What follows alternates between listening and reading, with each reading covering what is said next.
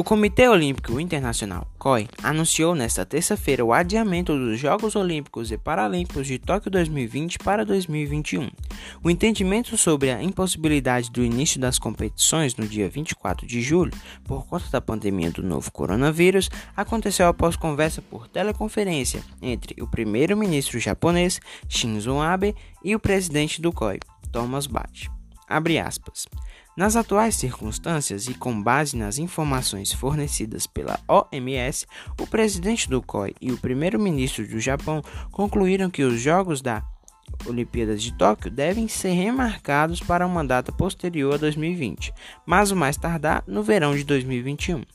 Para proteger a saúde dos atletas, todos os envolvidos nos Jogos Olímpicos e da comunidade internacional, informa nota publicada no site da instituição. Já sobre a tocha, ainda não confirma que a chama olímpica vai permanecer no país. A tocha chegou no Japão na última sexta-feira, dia 20 do 3, após cerimônia de acendimento no estádio Panathinaiko em Atenas na Grécia.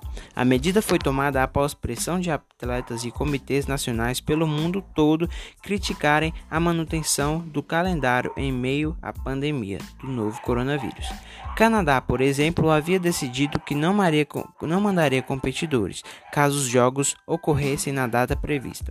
O Comitê Olímpico Brasileiro também engrossou o coro para a mudança do cronograma.